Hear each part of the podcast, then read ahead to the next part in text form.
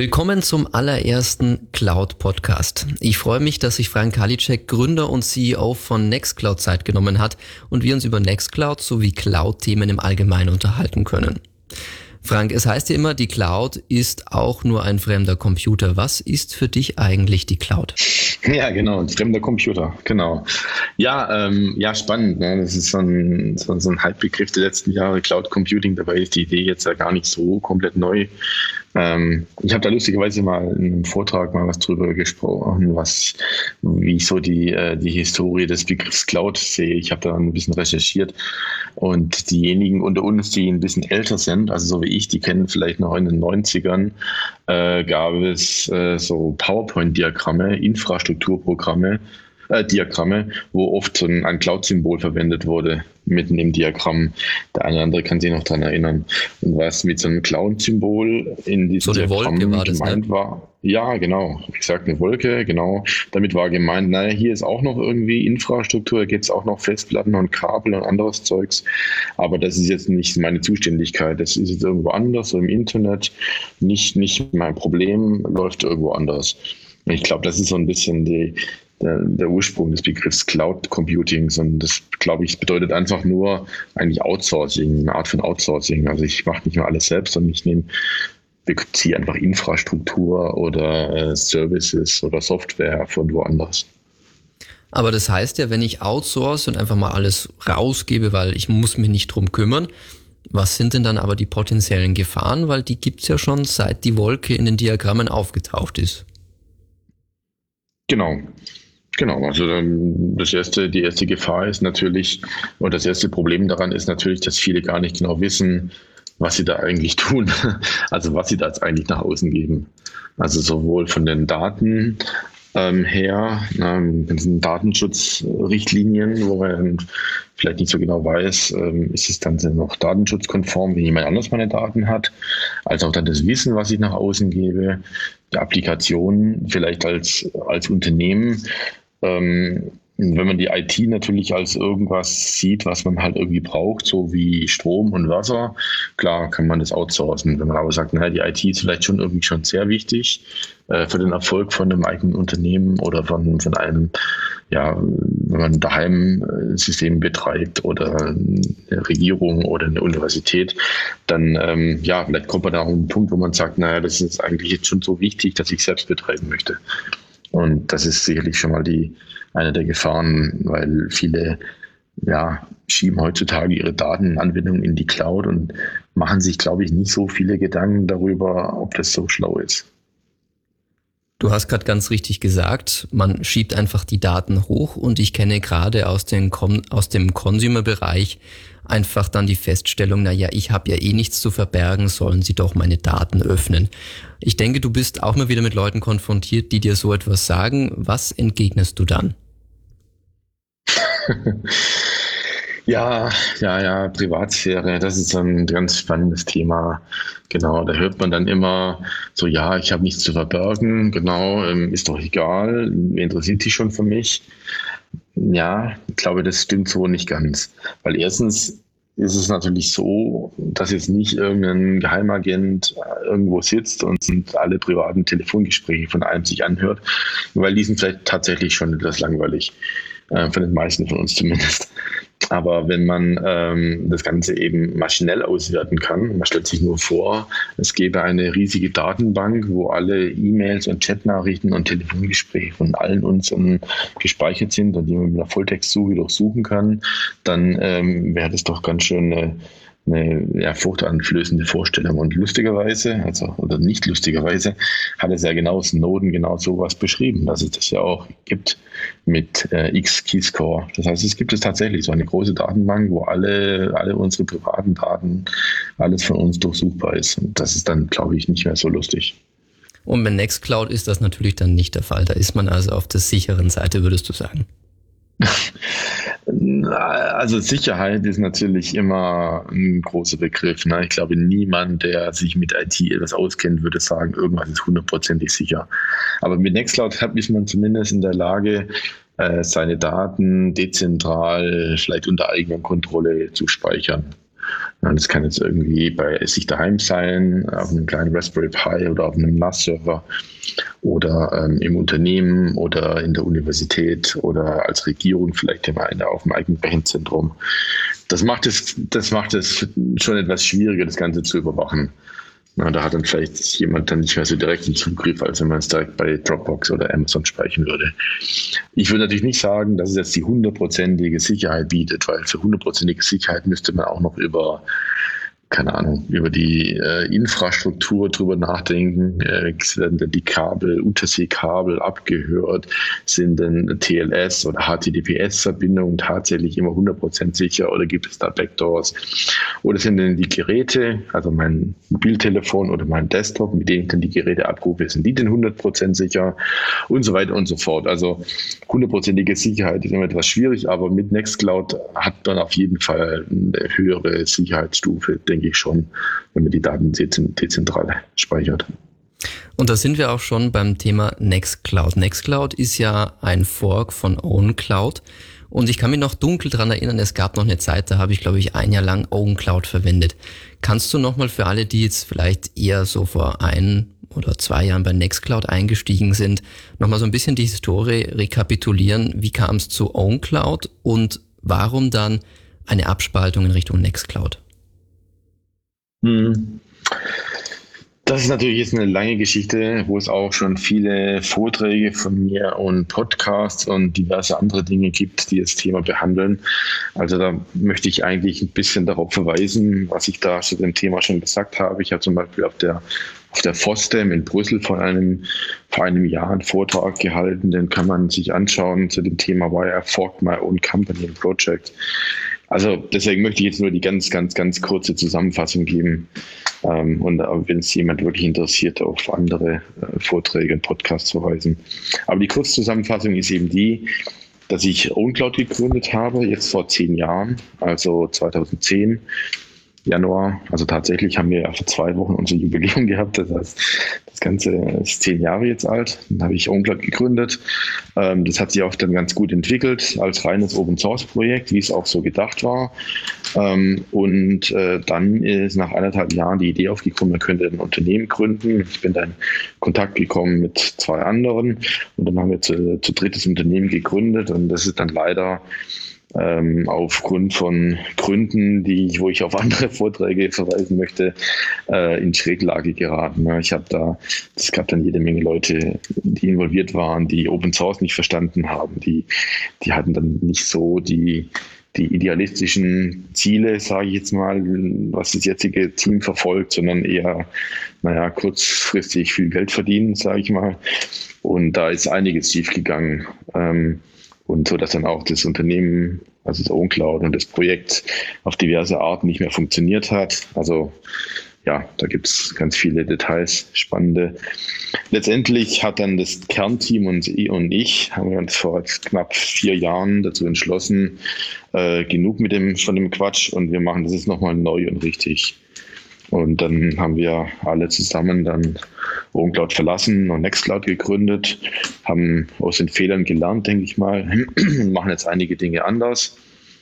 Ähm, und ja, jetzt gibt es Nextcloud. Und naja, überraschenderweise funktioniert Nextcloud jetzt ganz gut, wenn man eben, ähm, naja, fair mit der Community umgeht, fair mit seinen Kunden umgeht, fair mit seinen Mitarbeitern umgeht, ähm, sodass Nextcloud jetzt eigentlich ziemlich gut funktioniert, was, was die alte OpenCloud so nicht geschafft hat. Ja, Glückwunsch zum Jubiläum auf jeden Fall auch von meiner Seite. Was sind denn so die zentralen Prinzipien von Nextcloud? Du hast gerade angesprochen, Open Source ist einer der Eckpfeiler. Genau, im Prinzip geht es darum, dass wir ähm, andere Menschen ähm, in die Lage setzen möchten, äh, ihre Privatsphäre zu schützen. Ja, wir möchten wir möchten ein System bieten oder Software bieten, wo jeder seine Daten schützen und vernünftig verwalten kann. Aber nicht nur schützen, sondern natürlich auch dann effektiv äh, mit anderen zusammenarbeiten kann, also scheren und kommunizieren. Weil, naja, nur Daten schützen ist einfach, dann legen wir sie einfach in den Tresor, aber dann sind sie nicht mehr so richtig nützlich. Also Nextcloud ist ein File-Sharing und Produktivitäts- und äh, Kommunikationssoftware, die aber die Daten schützt. So, das ist eigentlich unser Hauptziel. Und da gibt es einige weitere Ziele, ähm, beispielsweise Open Source. Also Open Source ist einfach ein essentielles ähm, essentieller Bestandteil davon. Weil durch Open Source kann man in die Software reinschauen und überprüfen, dass es keine Backdoors gibt. Und auch nur durch Open Source ähm, kann eine, eine große Entwickler-Community weltweit mitmachen an der Entwicklung, weil irgendwie so wir als kleine Firma könnten es gar nicht alleine schaffen. Deswegen ist Nextcloud ja auch so eine riesige Community, ähm, wo tausende Leute auf der ganzen Welt mitmachen. Deswegen ist Open Source absolut wichtig. Aber es gibt noch ganz viele weitere Ideale. Also wir versuchen zum Beispiel da so wie es geht, ähm, klimaneutral äh, zu arbeiten, das Klima zu schützen. Uns ist zum Beispiel sehr wichtig das Thema Diversity. Also wir haben da ein eigenes Programm, wo wir versuchen, ähm, die äh, wie sagt man das auf Deutsch? Ich rede zu viel Englisch. also Diversity ähm, zu fördern, das heißt äh, entsprechend viele Frauen ähm, und Altersgruppen und Menschen mit sonstigen unterschiedlichen Backgrounds in Nextcloud zu haben, dass es eben nicht nur wie typisch in der IT äh, weiße alte Männer sind. Genau, da gibt es eine ganze Reihe von, von, von Prinzipien, die wir uns selbst gegeben haben und die wir vorantreiben möchten. Wenn man jetzt sich überlegt, okay, ich möchte Nextcloud verwenden, um meine Daten in die Cloud zu bringen, was würdest du jetzt jemandem raten, der noch nicht mit Nextcloud in Verbindung so wirklich gekommen ist? Wie gehe ich an so ein Projekt ran? Wie entscheide ich, welche Daten synchronisiere ich? Weil ich als Kleinunternehmer erlebe es immer wieder, dass äh, Leute mich herantreten, ja, ich möchte halt einfach einen Cloud-Speicher, möglichst billig und äh, möglichst viel. Ist das so ein Prinzip von Nextcloud oder sagst du, nee, da solltest du anders rangehen? Naja, Nextcloud ist natürlich sehr flexibel und man kann das natürlich ganz unterschiedlich verwenden. Also das Erste, was ich machen würde, ist, ich würde mir erstmal Nextcloud überhaupt erstmal anschauen als Lösung, ob es mir überhaupt zusagt.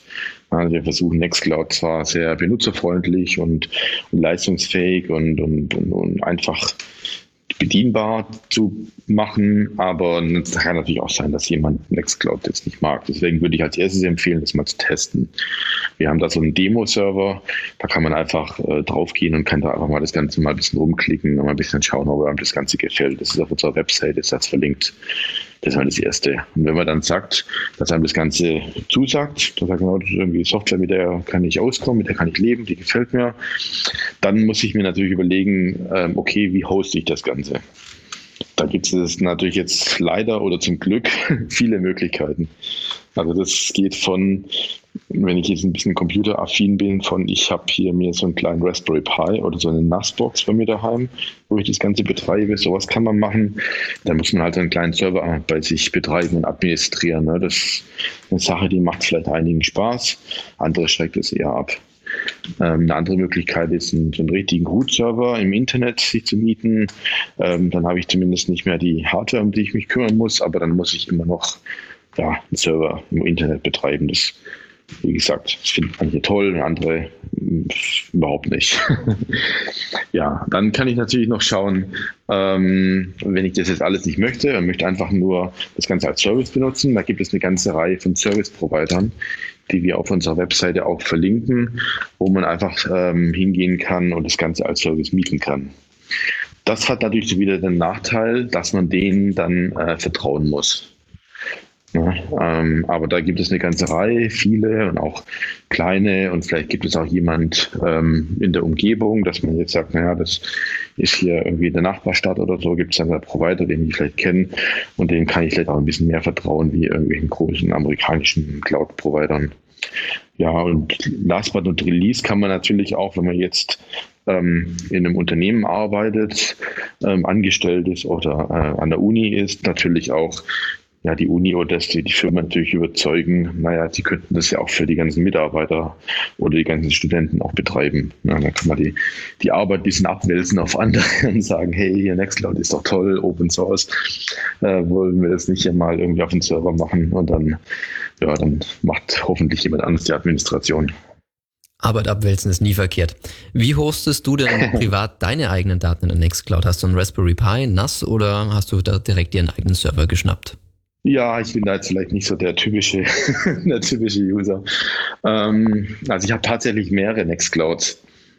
was, ähm, wo man vielleicht erstmal denkt, so, hm, warum denn das? Aber äh, ich glaube, wenn man es zu Ende denkt, ist es eigentlich auch ganz natürlich. Zum Beispiel haben wir natürlich in der, bei uns in der Firma natürlich eine, eine Nextcloud für alle Daten, die in der Firma so anfallen, wo jeder ähm, ja, seine Daten speichern kann, wo wir auch miteinander kommunizieren und gemeinsame Dokumente arbeiten können, die mit anderen teilen können und so weiter. So, das ist eine Nextcloud-Instanz. Da haben wir einfach einen, einen Linux-Root-Server äh, gemietet und es drauf installiert und das verwenden wir so als, als internen Server. Das heißt, da liegen meine ganzen Firmendaten, da liegen jetzt allerdings jetzt nicht meine privaten Daten. So. Also das trenne ich voneinander. Ähm, dann habe ich noch meine, meine private Nextcloud, ähm, wo meine privaten Daten eben drauf liegen. Da habe ich früher auch ähm, das Ganze ähm, im Internet auf dem Bootserver gehostet, habe dann aber aus verschiedenen Gründen dann mich entschlossen, das bei mir jetzt daheim zu machen und habe da allerdings jetzt kein Raspberry Pi. Ähm, ich muss auch sagen, dass ich Raspberry Pi eigentlich auch immer nur so als Beispiel nehme dass man es sogar auf einem Raspberry Pi hosten kann. Ich persönlich würde es tatsächlich gar nicht unbedingt empfehlen. Ein Raspberry Pi funktioniert zwar, hat aber halt schon einige Einschränkungen. Erste ist jetzt tatsächlich nicht so besonders schnell, ist vielleicht okay für ein, zwei Benutzer, aber es ist nicht so toll. Aber das größere Problem ist äh, beim Raspberry Pi der Speicher. Ähm, es ist tatsächlich nicht so einfach, da schnelle äh, große Festplatten anzuschließen. Und was erst recht nicht geht oder nur aufwendig, ist dann eine Redundanz zu haben. Wenn man sagt, jetzt hat es hier gleich, keine Ahnung, vier, fünf Festplatten und die sind irgendwie redundant in einem RAID angeordnet. Da kommt man mit einem Raspberry Pi doch dann ziemlich schnell an die Grenzen. Und deswegen habe ich persönlich ähm, so ein, ein NAS, ein NAS äh, von einem namhaften Hersteller will ich jetzt nicht sagen, ist aber ehrlich gesagt auch ziemlich egal. Also sind eigentlich alle ähnlich. Ähm, so nass, wo ich dann einfach ähm, vorne so ein paar Festplatten reinstecken kann. Und auf dem habe ich dann eine virtuelle Maschine laufen mit einem eigenen Linux-Server, wo meine Nextcloud draufläuft. Und ähm, so habe ich halt eine vernünftige Hardware, wo dann auch Festplatten ausfallen können und ich die in Betrieb rein rausziehen kann und so weiter. Das kann man jetzt halt mit dem Raspberry Pi nicht so einfach nachbauen. Ja, verständlich. Daten oder sag ich mal Speicherplatz sind ja so das, das Grunddinge für die Nextcloud, neben jetzt der CPU, wenn man kollaborativ arbeiten möchte.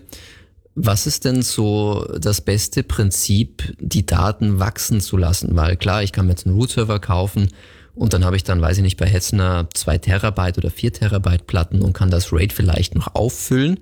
Aber irgendwann ist auch da Schluss. Habt ihr da schon erste Prinzipien jetzt auch für die User, dass ihr sagt, okay, wenn jetzt euer Server zu ist, dann würden wir euch zum Beispiel raten, keine Ahnung, nehmt noch ein S3 mit dazu oder was gibt es da an Prinzipien bei Nextcloud, um vom Storage her wachsen zu können? Beim Thema Speicher ist zu sagen, dass Nextcloud sehr, sehr, sehr viele verschiedene Optionen hier bietet. Ähm, ich kann es versuchen, einige aufzuzählen. Bestimmt werde ich einige vergessen. Ähm, aber vielleicht ist es hilfreich. Das erste ist, die erste Sache ist natürlich alles, was in irgendeiner Form lokal auf dem Linux-Server verfügbar ist, wo die Nextcloud darauf läuft, kann von Nextcloud verwendet werden. Also wenn man lokale Festplatten, lokalen Speicher hat, ähm, kann man das verwenden. Wenn man da ein RAID-System beispielsweise hat, manche RAID-Systeme kann man auch ähm, erweitern, teilweise auch im Betrieb kann man da den Speicher erweitern und das kann alles für Nextcloud verwendet werden. Wenn man Speicher hat auf einem anderen System, dann ähm, auf einem anderen Server oder auf einem großen, großen Speicherbox, ähm, einem Storage-Server oder sowas oder einem SAN, ähm, dann ähm, kann man das typischerweise mounten in seinem Linux-Server über NFS und Nextcloud kann das dann eben auch nutzen. Und da gibt es auch diverse Möglichkeiten, seinen Speicher hoch zu skalieren. Nextcloud hat aber auch die Möglichkeit, S3 und Swift-Speicher ähm, direkt auch zu benutzen. Also S3 und Swift sind ja zwei verschiedene Protokolle, die ähm, ja sowohl von Cloud-Anbietern unterstützt werden, als auch äh, außerdem gibt es auch noch Softwareprodukte, Produkte, Software-Defined Storage, die diese APIs sprechen. Das heißt, man kann dann sich ein Ceph-Cluster zum Beispiel haben, wo man dann nach und nach den Speicher erhöht. Oder man kann natürlich auch, wenn man es möchte, irgendwie von Amazon oder von irgendeinem anderen Cloud-Anbieter sich Speicher mieten und den über das S3-Protokoll direkt in seine Nextcloud mounten. Da würde man natürlich erst sofort denken, oh Gott, oh Gott, äh, das macht ja gar keinen Sinn, wenn ich jetzt die Daten bei, bei Amazon speichere. Hm, allerdings gibt es bei Nextcloud eine Funktion, die sich Server-Side Encryption nennt. Das heißt, Sie können den Speicher ähm, verschlüsselt ähm, halten. Das heißt, Amazon würde dann beispielsweise nur äh, verschlüsselte Dateien sehen und die Software und die Verschlüsselungskeys und alles, ähm, um es wieder zu entschlüsseln, bleiben auf dem eigenen Server. Und ja, dann gibt es auch noch das ähm, Konzept des Secondary Storage oder ähm, Data Access Engine, wo man auch noch diese ganzen verschiedenen Optionen miteinander kombinieren kann. Also man kann sagen, naja, erstmal grundsätzlich verwendet meine Nextcloud beispielsweise den lokalen Speicher und dann habe ich noch ein Unterverzeichnis in meiner Nextcloud, wo jetzt Speicher von einem FTP-Server eingeblendet wird. Und dann habe ich noch ein anderes Unterverzeichnis, da ist noch von einem NFS-Server was drin. Das dritte Unterverzeichnis kommt von Amazon und das vierte ist noch irgendwie, weiß ich nicht, noch ein Google Drive, was ich jetzt aus Legacy-Gründen auch noch irgendwie reinmounte. Also da gibt es ganz, ganz, ganz viele Optionen, deswegen die Frage gar nicht so einfach beantworten. Aber ich denke, Nextcloud ist da schon sehr flexibel. Eine breite Auswahlmöglichkeit ist ja generell nie verkehrt. Du hast gerade schon Absicherung der Daten angesprochen über Server-Side Encryption. Gibt es auch außer der Server-Side Encryption auch noch Prinzipien, wie ich meine Daten absichern kann mit Nextcloud? Ja, leider gibt es da auch wieder viele Möglichkeiten. nämlich, ähm, nämlich ist es so, dass man sich, denke ich mal, zuerst ähm, überlegen muss, gegen welches Szenario möchte ich mich denn jetzt schützen ähm, weil die ultimative Sicherheit gibt es so nicht oder vielleicht auch nur, wenn ich die eigene Festplatte in den Tresor lege, aber wie schon gesagt, kann ich dann schlecht darauf zugreifen. Ähm, deswegen gibt es verschiedene Möglichkeiten, wo ich mich gegen verschiedene Angriffsvektoren schützen kann. Grundsätzlich ist es ja so, dass Nextcloud zwischen dem Server und dem Client, also Client heißt jetzt hier der Browser oder das, die Mobile App oder der Desktop App, immer ähm, verschlüsselt ähm, kommuniziert. Also gibt es eine HTTPS-Verbindung und die Daten werden da immer verschlüsselt übertragen. Das heißt, erstmal kann da grundsätzlich jemand Drittes nie äh, mithören. Ähm, dann ist natürlich die große Frage, was ist jetzt mit dem Server? Also wer, wo steht denn der, wer hat denn den unter Kontrolle? Ähm, wenn man jetzt einen Server ähm, äh, selbst betreibt, wie ich es beispielsweise mache, dann ist es ja eigentlich wunderbar, weil dann, dann steht der Server hier bei mir. Ich bin der einzige Mensch, der darauf äh, Root-Zugriff hat und dann ist es so ausreichend.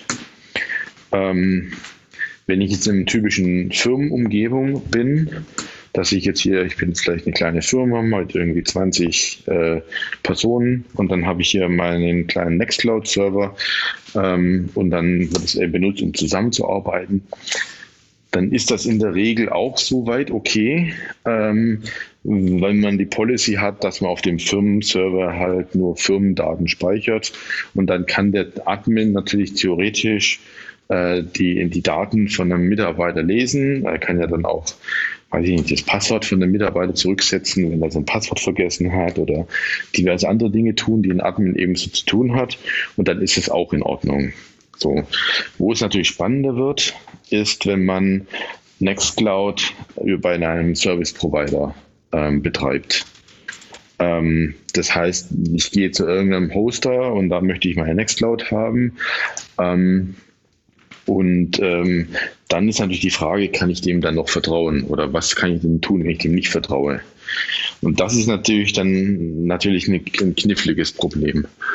Ähm, was wir da bieten, ist zusätzlich noch eine andere Art der Verschlüsselung. Die serverseitige Verschlüsselung habe ich schon erwähnt. Es gibt aber auch noch eine clientseitige Verschlüsselung oder auch End-to-End-Encryption genannt. Das ist eine Funktion, die ist momentan noch in Beta, muss man sagen, weil das sehr kompliziert ist, auch mit dem, dem Key-Management. Aber die Funktion gibt es grundsätzlich schon, die kann man ausprobieren. Ähm, und die funktioniert so, dass ähm, die Daten dann nur noch von meinen eigenen Geräten, also meinem Telefon, Tablet, Desktop, wie auch immer, ähm, nur noch gelesen und geschrieben werden können. Auf dem Server sind dann ausschließlich äh, verschlüsselte Daten. Ähm, das klingt erstmal toll, äh, muss einem allerdings klar sein, dass das auch einige Nachteile mit sich bringt. Das erste ist, das Webinterface funktioniert nicht mehr. Ähm, das ist absichtlich so gemacht, weil ähm, die Verschlüsselungskeys nie auf dem Server sind. Die sind immer nur auf meinen eigenen Geräten. Und das Webinterface wird ja von dem Server ausgeliefert und wenn das Webinterface meine Daten anzeigen könnte, dann könnte auch der Server die Daten lesen. Da könnte man jetzt sagen, ja, da mache ich jetzt irgendwas ähm, total tricky mit JavaScript Encryption ähm, da gibt es ein paar Projekte, die damit experimentieren. Allerdings ist es so, dass der JavaScript-Code ja auch vom Server ausgeliefert wird. Und wenn jetzt der Systemadministrator mich hacken wollte, naja, da schickt er mir eben modifizierten JavaScript-Code, der die Dateien dann an ihn mailt im Hintergrund oder sowas. Also lange Rede, kurzer Sinn. Ähm, Server-Side Encryption ist äh, möglich, kann man benutzen. Man hat allerdings Einschränkungen. Das Webinterface tut nicht mehr. Man kann natürlich dann diese verschlüsselten Dateien nicht mehr mit einem Link an jemand anderen schicken, nicht mehr mit jemand anderem teilen, weil der natürlich dann die Schlüssel nicht hat, um das Ganze zu entschlüsseln. Also da gibt es einige Nachteile. Deswegen ist eigentlich die Empfehlung, wenn man in so einem Setup arbeitet, dass man bei einem Service Provider ist, dem man nicht vertraut, dass man dann beispielsweise ein Unterverzeichnis hat, wo man seine, wirklich seine, seine sensiblen Daten hat, die nie irgendjemand lesen können soll und dann eben andere Verzeichnisse hat, wo, sage ich jetzt mal, die, die Daten liegen, die eher öffentlich sind. Also wenn man seine Urlaubsfotos beispielsweise reinspeichert, dann kann man die dann eben auch seiner Familie mit dem Link teilen was bei Ende-zu-Ende-Verschlüsselung nicht funktionieren würde.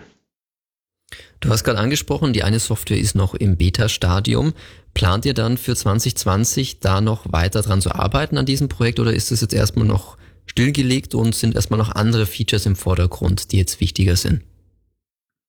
Nein, nein, also wenn man unserer Entwicklung etwas folgt, dann merkt man ja vielleicht, dass wir wirklich sehr, sehr schnell ähm, äh, voranschreiten. Also manchmal hat man auch schon die, äh, den Vorwurf oder die Klage gehört, dass wir zu schnell arbeiten und zu viele Releases machen. Ähm, ich finde es eigentlich nicht. Ich finde es eigentlich eher gut, dass ein Projekt agiler und äh, schneller arbeitet. Ähm, ja, aber nee, die Funktion der, der Client-Side Encryption, die ist ähm, jetzt seit einiger Zeit in Beta und ich hoffe, dass wir die demnächst in den nächsten, in der nahen Zukunft eben ja, aus der Beta rausholen können und äh, für alle verfügbar machen können. Das klingt doch fein. Du hast gerade eure interne Entwicklung auch ein bisschen angesprochen und es werden sicherlich die ein oder anderen vielleicht Agenturinhaber oder IT-Rechenzentrensleiter zuhören. Wie läuft bei euch intern so ein Entwicklungsschritt ab? Weil das ist ja meistens so auch die Sache, über die man sich gern so unterhält von Chef zu Chef. Ähm, kannst du da ein bisschen was verraten, wie ihr so an, sage ich mal, neue Releases rangeht? Was sind so die Schritte? Wie ist euer Ablauf intern? Also ich als auch ziemlich viele von unseren Kernmitarbeitern, wir haben einfach einen ganz, ganz, ganz langjährigen Open Source Background. Das heißt, ich selbst bin seit 20 Jahren in diversen Open Source Projekten involviert und ganz, ganz viele von unseren Kernentwicklern auch. Ähm, das heißt, deswegen entwickeln wir Nextcloud so, wie man halt ein typisches Open Source Projekt entwickelt. Das ist für mich fühlt sich das immer ganz normal an. Ich kann mir teilweise gar nicht vorstellen, wie man es anders machen würde. Aber äh, ich höre dann auch immer wieder, speziell wenn ich mich dann unterhalte mit irgendwie Freunden, die vielleicht in irgendwelchen großen Konzernen arbeiten, bin ich da immer ganz verblüfft, dass da teilweise ganz anders gearbeitet wird. Dann in irgendwelchen Meetings, in irgendwelchen Gremien Entscheidungen getroffen und Produktmanager müssen irgendwas freigeben und und dann müssen die Entwickler Aufwandschätzungen machen, nach wie viele Stunden sie noch brauchen, um irgendwas abzuschließen und so weiter. Und sowas gibt es bei uns alles nicht. Also wir arbeiten wirklich an Nextcloud wie, wie ein, ein Open Source Projekt arbeitet. Das erste ist, alles ist transparent. Also wir sind auf GitHub, github.com slash nextcloud äh, und da gibt es diverse Repositories mit Bug-Trackern und Pull-Requests und äh, Wikis und alles, was dazugehört. Und da gibt es die ganzen Informationen. Also da entwickeln die Entwickler ihre Features, da wird getestet, da wird kommentiert, da wird ähm, gemerged, wenn es fertig ist, da wird es gebackportet, wenn es vielleicht für eine alte Version Bugfix sein soll und so weiter. Da findet wirklich alles statt. Ähm, was wir ähm, machen ähm, vor jedem großen Release, dass wir uns zusammensetzen, das ist aber auch öffentlich. Das findet bei unseren sogenannten Contributor Weeks oder Hack Weeks statt, wo dann auch jeder in der Community auch im, äh, eingeladen ist. Da setzen wir uns zusammen, in der Regel für eine Woche und arbeiten allen möglichen Dingen zusammen und überlegen uns eben auch zusammen, naja, was sind so die großen Themen, die großen Dinge, die wir in dem nächsten Release gemeinsam schaffen wollen. Aber wenn das mal fertig ist, funktioniert, passiert alles im Öffentlichen auf GitHub, wo jeder auch eingeladen ist mitzumachen. Also wie schon erwähnt, sind wir als Nextcloud-Firma ja noch ziemlich klein. Also wir haben vielleicht, ich weiß nicht, 30 Entwickler vielleicht, die wir bezahlen. Ähm, aber es gibt 2000 Freiwillige. Im letzten Release haben 2000 Freiwillige aus der ganzen Welt mitgemacht. Und das geht eben nur, weil wir so, so offen im, auf GitHub arbeiten, wo jeder eingeladen ist. Das klingt auf jeden Fall fein und hier auch ein kleiner Applaus an alle freiwilligen Entwickler da draußen, die so fleißig bisher mitgeholfen haben, Nextcloud so wachsen zu lassen. Ich denke auch gerade im App-Bereich sind da überwiegend nur freiwillige Helfer mit involviert, oder? Nein, nicht ganz. Also die meisten, es stimmt tatsächlich, die bei den App-Entwicklern sind die meisten Freiwillige. Es gibt aber auch einige größere Institutionen. Also wir haben beispielsweise einige Universitäten als Kunden, ähm, die teilweise auch dann selbst sagen, naja, du, uns fehlt da eine Funktion und wir machen jetzt auch mal selbst. Ähm, die machen dann sozusagen auch mit. Also ich kann, das ist nicht nur, nicht nur der typische Student, der daheim sitzt, dann das aus Spaß äh, was entwickelt, dann gibt es auch. Aber es gibt auch wirklich große Firmen, die auch mitmachen bei der Entwicklung. Du hast ja bereits Firmen angesprochen und auch Kunden, die ihr da natürlich ähm, betreut und es sind auch sehr große mit dabei, liest man immer wieder auf Facebook. Was sind denn so die kuriosesten Einsatzzwecke für Nextcloud? Hast du da irgendwie ein paar Schmankerl für uns? Also was ich ab und zu höre, wurde ich jetzt hier auf der FOSDEM, ähm, die Open Source Konferenz in Brüssel am Wochenende war die jetzt ja, ähm, wurde ich jetzt wieder von jemandem angesprochen, das ist aber jetzt schon einige Male passiert, äh, von Vertretern von Menschenrechtsorganisationen, die sagen, ähm, sie kümmern sich darum, ähm, dass Personen, die vielleicht in ihrem Land nicht frei sprechen können, weil sie verfolgt werden aufgrund von politischen Einstellungen, ähm, äh, sexueller Orientierung oder Hautfarbe oder sonstigen Dingen. Ähm, die verwenden teilweise Nextcloud, um eben sicher kommunizieren zu können oder eben nicht vom Government abgehört zu werden und dann vielleicht inhaftiert zu werden. Ähm, sowas habe ich jetzt schon einige Male gehört und das ähm, das freut mich natürlich schon immer besonders, wenn ich sowas höre, weil ich meine, wir haben schon so ein bisschen das Ziel, manchmal ist es ein bisschen als Witz formuliert, manchmal ist es auch ernst, dass wir die Welt verbessern wollen. Das ist ja schon so ein bisschen idealistisches Ziel hinter Nextcloud, wo man dann oft denkt, naja, ähm, wir sind hier nur so ein paar Leute, schaffen wir das wirklich? Aber dann hört man das, dass dann irgendwo in Afrika oder woanders tatsächlich dann tatsächlich vielleicht auch Menschenleben gerettet werden durch unsere Software. Und dann denke ich, dann bin ich schon immer so, hm, okay, also ist dann doch irgendwie schon ganz schön nützlich, was wir hier machen. Ähm, das fällt mir jetzt mal spontan ein. Da darf man einen kurzen Moment stolz sein. Ja, genau. Also da ist man dann, da ist man dann schon stolz, dass man dann ähm, beruflich was macht, ähm, was jetzt einen Impact hat, ja, schon. Du hast gerade Nextcloud Talk am Rande so ein bisschen erwähnt als eines der Features, die ja hauptsächlich jetzt die letzte Zeit nach oben gekommen sind. Kannst du ein bisschen einen Ausblick für 2020 geben, weil das Jahr ist noch relativ frisch. Gibt es da irgendwas schon, was du verraten kannst als einer der großen Bausteine für dieses Jahr? Hm, kann ich jetzt gar nicht so viel sagen. Und zwar jetzt nicht, weil ich das jetzt irgendwie alles groß, große, geheime Masterpläne jetzt irgendwo gibt, die man, die ich nicht verraten will, sondern weil es viele Dinge auch noch gar nicht feststehen. Weil als Nextcloud wirklich sehr dynamisch von der Community entwickelt, wie gerade schon erwähnt. Und ich kann, weiß tatsächlich auch gar nicht, was jetzt die Community macht ähm, die nächsten Monate. Also ähm, wir als Firma versuchen natürlich schon, das ist jetzt keine große Überraschung, ähm, immer mehr dafür zu sorgen, dass Nextcloud eine gute Alternative zu den großen amerikanischen Cloud-Services wird. Das heißt, wir schauen uns natürlich schon an, naja, was macht denn so ein Office 365 oder so ein Dropbox oder so ein Google Suite oder so ein Box.com, was machen die denn so, wie positionieren sie sich? Und dann versuchen wir natürlich schon in irgendeiner Form in manchen Bereichen mitzuhalten und in anderen Bereichen dann ähm, führend zu sein. Ähm, da in der Richtung gibt es bestimmt noch einige weitere Neuigkeiten. Aber dann gibt es auch, also auch natürlich den Home-Anwender. Also es ist nicht nur, dass es um Unternehmen geht, wie bei Office 365, auch der Home-Anwender. Wenn man jetzt für Nextcloud Hub, es führt es vielleicht zu weit ins Detail zu gehen, kann ich dann nachlesen, ähm, haben wir eine ganze Reihe von neuen Funktionen veröffentlicht und beispielsweise ja auch eine neue Fotos-App, ähm, wo man seine Fotos damit verwalten kann. Das ist ein ausschließlich ein Home-User-Feature. Ne? Das ist in der Firma, das sieht sowas überhaupt nicht. Ähm, das heißt, da ist es nach wie vor auch immer noch wichtig, dass Nextcloud eine Software ist, die wohl für den kleinen Home-Anwender, aber auch für das riesige Unternehmen funktionieren. Aber deine eigentliche Frage war ja, was für tolle Funktionen es kommen. Da kann ich jetzt gar nicht so viel dazu sagen. Das, ist, ähm, das entwickelt sich die nächsten Monate, aber also wenn du einen Feature-Wunsch hast oder wenn dir irgendwas Spezielles fehlt oder eine Idee hast, dann, dann mach immer raus damit. Diese Macht werde ich definitiv irgendwann missbrauchen. Stellvertretend für die Community. Ähm, von ja. dem vielen Dank äh, für das Angebot. Ähm, ich muss bis zum Ende des Podcasts noch irgendwas überlegen.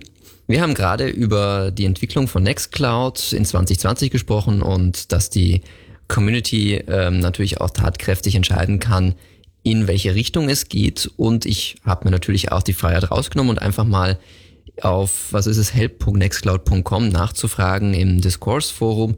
Was sind denn so eure Fragen an Frank? Und ich denke, das ist jetzt hier so im letzten Drittel des Podcasts sicherlich ganz spannend auch für dich, was so ähm, an persönlichen Fragen oder direkten Fragen an dich herangetragen wurde. Zum Beispiel, ähm, wenn wir schon beim Thema Features sind, was fehlt dir persönlich eigentlich in der Nextcloud? Ah, mir persönlich. Das ist eine gute Frage. Ich bin natürlich so tief in der Entwicklung drin, dass mir jetzt so diverse kleine Dinge einfallen, ähm, wo wir momentan daran arbeiten, die wir demnächst dann hoffentlich verbessern. Mm, auf die bin ich momentan etwas fokussiert. Also beispielsweise dieses Drive-Feature, wo man dann eben alle Dateien auf seinem Desktop sehen kann, auch wenn sie gar nicht auf die lokale Festplatte passen ähm, dann aber bei Bedarf dann offline runtergeladen werden. Das ist eine Funktion, an der arbeiten wir jetzt seit einigen Monaten und die ist auch schon im Beta-Test. Und auch die ist dann hoffentlich dann demnächst Release fertig. Das ist eine Sache, da freue ich mich persönlich jetzt auch sehr drauf. Also, weil das ist tatsächlich ja, mit der Art, wie ich mit Nextcloud arbeite, ähm, wäre das sehr hilfreich, die Funktion. Ähm, tja, dann gibt es noch ähm, diverse Pläne im Bereich Nextcloud Talk. Hm, da haben wir ja große Fortschritte gemacht, jetzt in der, in der letzten Version Nextcloud Hub, Nextcloud 18. Ähm, allerdings gibt es da auch noch viele, viele, viele Features, die da noch offen sind.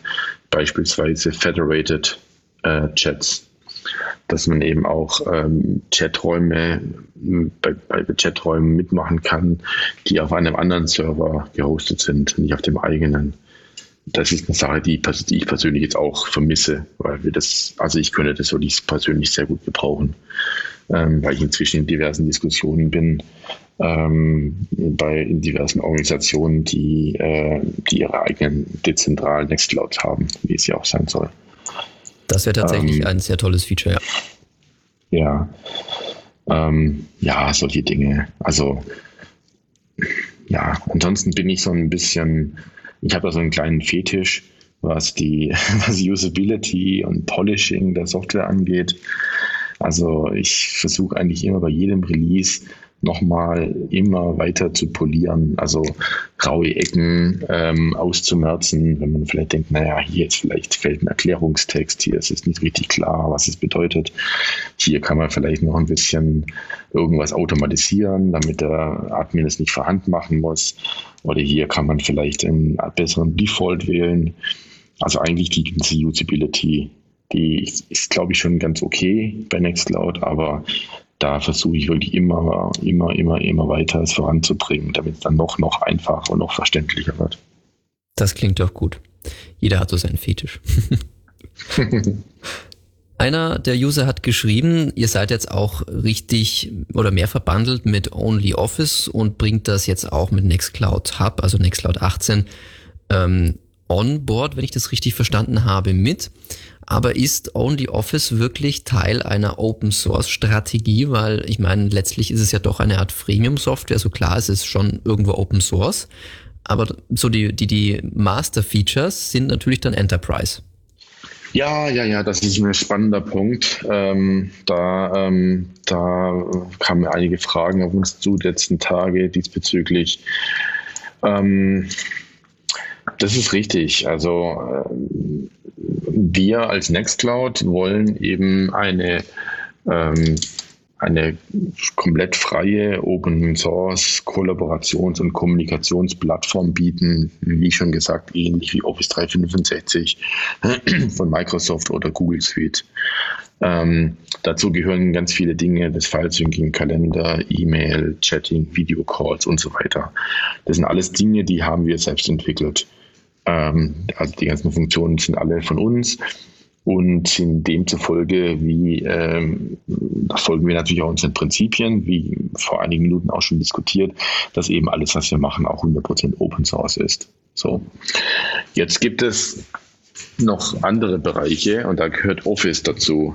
Also ähm, richtiges Office, wo man äh, Word, Excel, PowerPoint oder diverse ODF, ODT-Formate von LibreOffice ähm, eben editieren kann, kollaborativ mit anderen zusammen im Browser. Ähm, das ist jetzt, ähm, das sind jetzt Funktionen, die, das ist sehr kompliziert.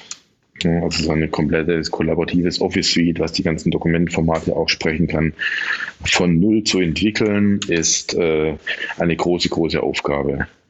Ähm, wo ich momentan der Ansicht bin, glaube auch nicht, dass sich da meine Meinung groß ändert, dass wir das nicht leisten können. Also das überfordert, das überfordert uns als Nextcloud. Das heißt, wir sind darauf angewiesen, äh, mit anderen da zusammenzuarbeiten. Und äh, Stand heute äh, gibt es da zwei verschiedene Optionen, die man da für, diesen, für dieses Feature verwenden kann. Das eine ist Collabora Online, ähm, was eine ähm, man könnte sagen, eine spezielle Distribution von LibreOffice Online ist. Und das zweite ist OnlyOffice.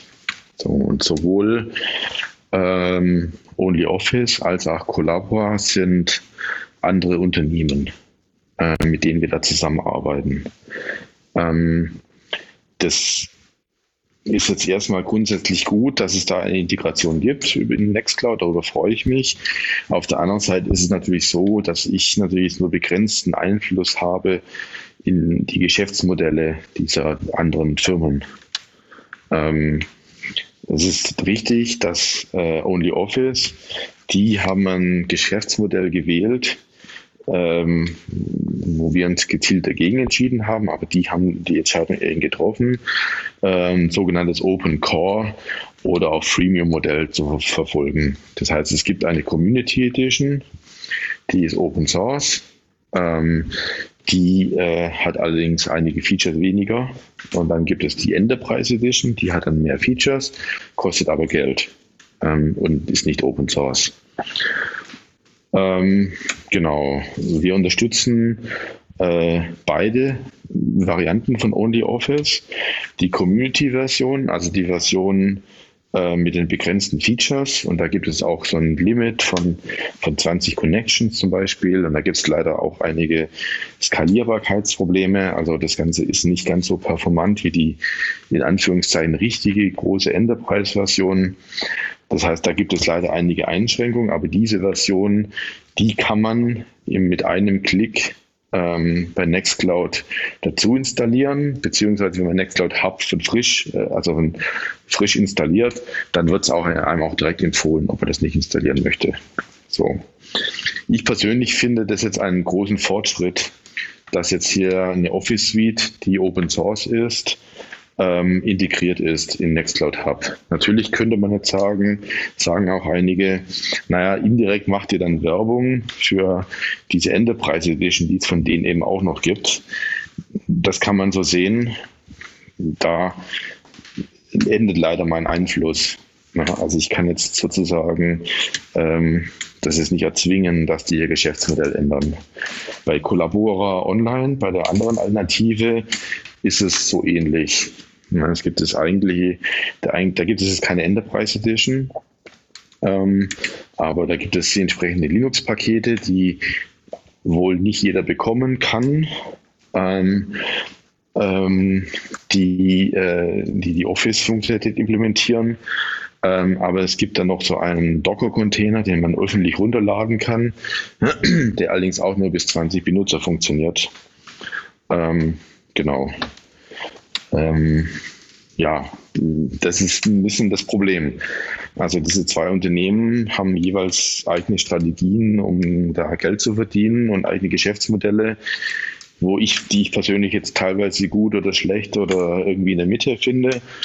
Ähm, aber es ist mir nicht wirklich möglich, da wirklich was dagegen zu tun. Ich könnte die Lizenz nur wirklich kontrollieren, wenn wir anfangen würden, es komplett neu zu entwickeln, was einfach äh, unsere Möglichkeiten überschreitet. Also in, in so eine Software, da, also LibreOffice Online ist irgendwie 25 Jahre alt mit Tausenden von Jahren Entwicklung.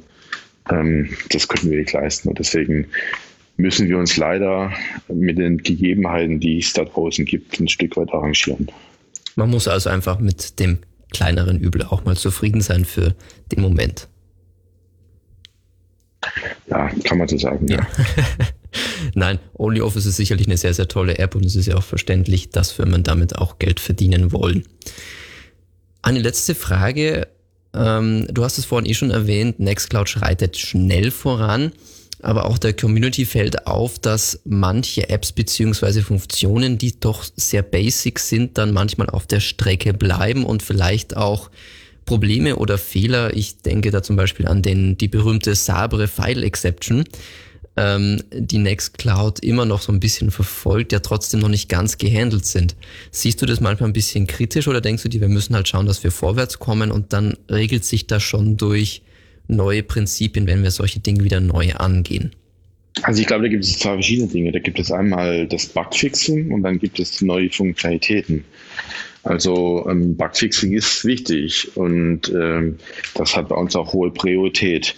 Ähm, und ich würde schon auch sagen, dass immer jede neue Version von Nextcloud wieder etwas besser und schneller und sicherer und fehlerfreier ist als die Version davor. Ähm, da legen wir schon einen Fokus darauf.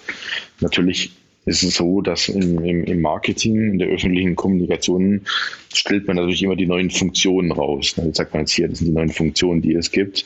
Und da könnte man vielleicht denken, dass nichts in Bugfixing oder in Security oder Performance investiert wird, aber meistens, wenn man ein bisschen weiter runter scrollt im Announcement oder halt vielleicht sogar direkt auf GitHub schaut, dann merkt man, dass wir da durchaus schon sehr viele Dinge tun. Also Saber darf äh, Stabilität verbessern zum Beispiel. Ähm, genau, also da denke ich schon, dass wir da, dass Nextcloud eigentlich besser wird.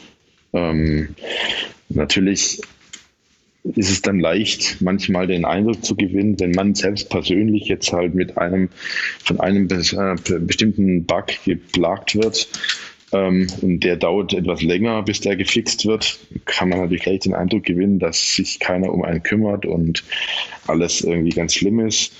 Das das tut mir dann leid. Ähm, und es ist ja auch tatsächlich so, dass es einem tatsächlich schwerfällt, bei der Menge von Benutzern, die Nextcloud inzwischen hat, tatsächlich jeden Einzelnen persönlich zu betreuen und zu schauen, wo jetzt genau, wann, wie, welches Problem auftritt. Aber ich kann eigentlich schon versichern, dass wir dann großen Wert darauf legen, dass Nextcloud immer besser und stabiler und sicherer und bugfreier wird. Ähm, bei der Feature-Entwicklung, klar, ähm, es kann natürlich sein, also wir haben inzwischen ja wirklich sehr, sehr viele Apps, also Extensions. Ähm, da gibt es bestimmt auch einige, die jetzt nicht gerade super aktiv weiterentwickelt werden. Das ist ja auch so ein Community-Phänomen.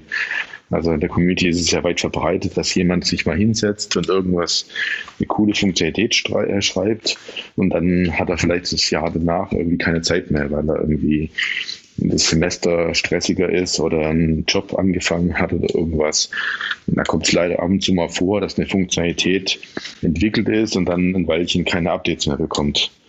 Das, ähm, ja, das ist leider so. Ja, letztendlich kann natürlich jeder mithelfen. Das ist ja mal alles Open Source und offen, aber ja, dass es manchmal manche Dinge nicht so schnell passieren, wie manche sich wünschen, ist wahrscheinlich nicht ganz zu vermeiden. Liegt nun mal in der Natur der Sache. Frank, vielen lieben Dank, dass du dir die Zeit genommen hast. Und ich würde mich freuen, wenn wir uns zum Beispiel Ende des Jahres, Anfang nächsten Jahres nochmal sprechen, was sich so über das Jahr getan hat, wenn du so rekapitulierst jetzt auch in Bezug auf dieses Gespräch. Und wenn du sonst noch was loswerden magst, gerne. Ähm, ja, hat mich auf jeden Fall sehr gefreut und genau, dann ähm, sprechen wir in einigen Monaten dann wieder, können wir dann ähm, schauen, was sich getan hat inzwischen und ja, ansonsten noch Gratulation zum, zum neuen Podcast und bin natürlich stolz darauf, dass ich der erste Gast sein darf.